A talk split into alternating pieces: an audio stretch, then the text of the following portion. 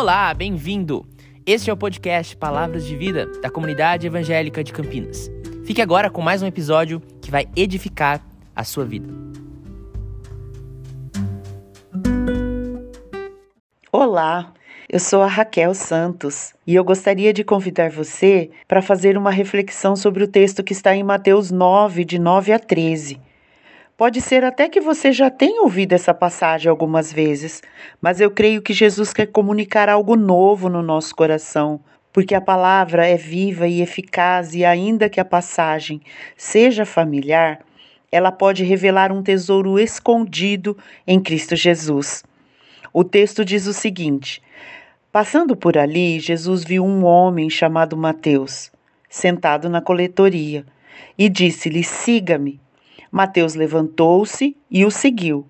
Estando Jesus em casa, foram comer com ele seus discípulos muitos publicanos e pecadores. Vendo isso, os fariseus perguntaram aos discípulos dele: Por que o mestre de vocês come com publicanos e pecadores? Ouvindo isso, Jesus disse: Não são os que têm saúde que precisam de médico, mas sim os doentes. Vão e aprendam o que significa isso. Desejo misericórdia, não sacrifícios, pois eu não vim chamar justos, mas pecadores. Algumas versões ainda acrescentam, mas pecadores ao arrependimento. É bom a gente entender que o Evangelho de Mateus ele foi escrito por alguém que foi alcançado pela misericórdia de Jesus. Mateus era um publicano que também era chamado de cobrador de impostos. Ele trabalhava para o governo de Roma, cobrando impostos altíssimos. E por isso ele fazia parte de uma classe de pessoas desprezíveis para os judeus.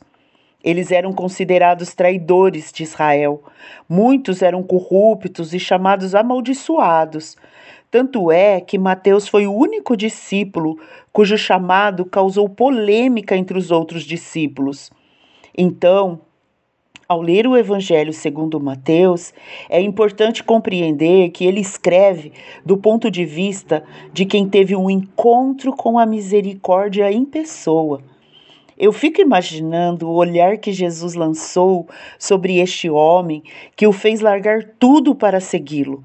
Salário, posição, tantas coisas.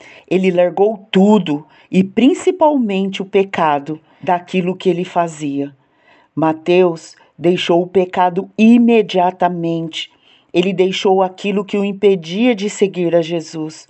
O encontro com a misericórdia produz essas coisas. E Mateus quis também que outros publicanos compartilhassem da companhia de Jesus.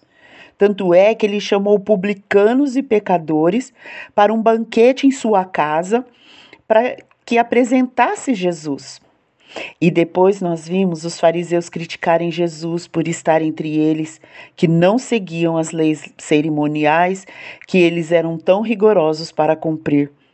Foi quando Jesus recitou aquilo que está em Oséias 6,6: Misericórdia eu quero e não sacrifícios.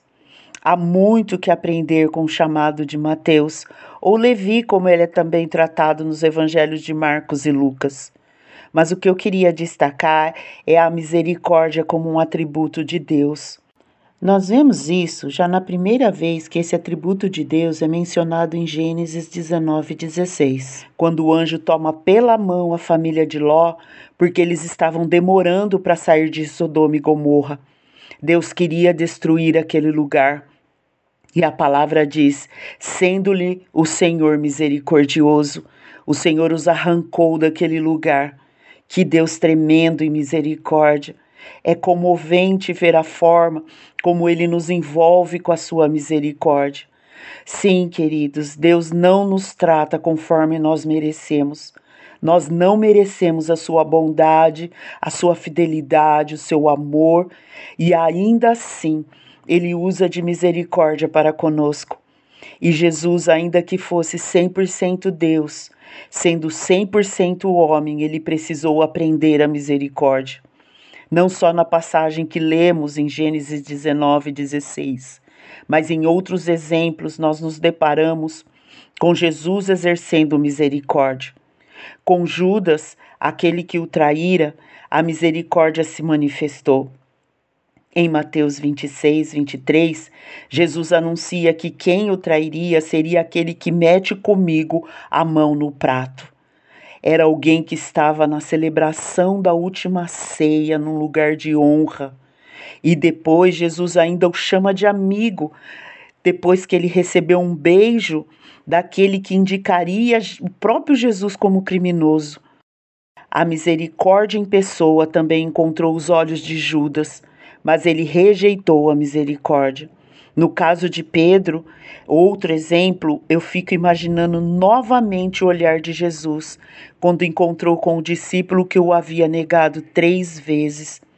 E Pedro, tão durão e valente, chorou amargamente, porque entendeu a misericórdia. Jesus é aquele que olha além das deficiências externas e sonda o profundo do interior do homem. Só Ele é capaz. Querido, Deus está plenamente ciente das nossas fraquezas, mas Ele nos olha com as lentes da misericórdia e do seu amor e da sua compaixão. Ele não desistiu de mim, Ele não desistiu de você. Ele te olha em meio à confusão, vergonha, sentimento de fracasso, que você hoje possa mergulhar nesta misericórdia infinita que nos faz mudar o comportamento e corrigir a rota.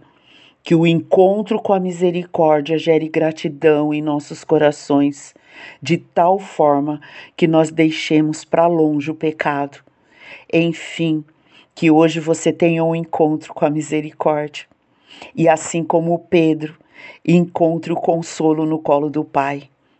Bem-aventurados misericordiosos, porque eles alcançarão misericórdia. Deus abençoe.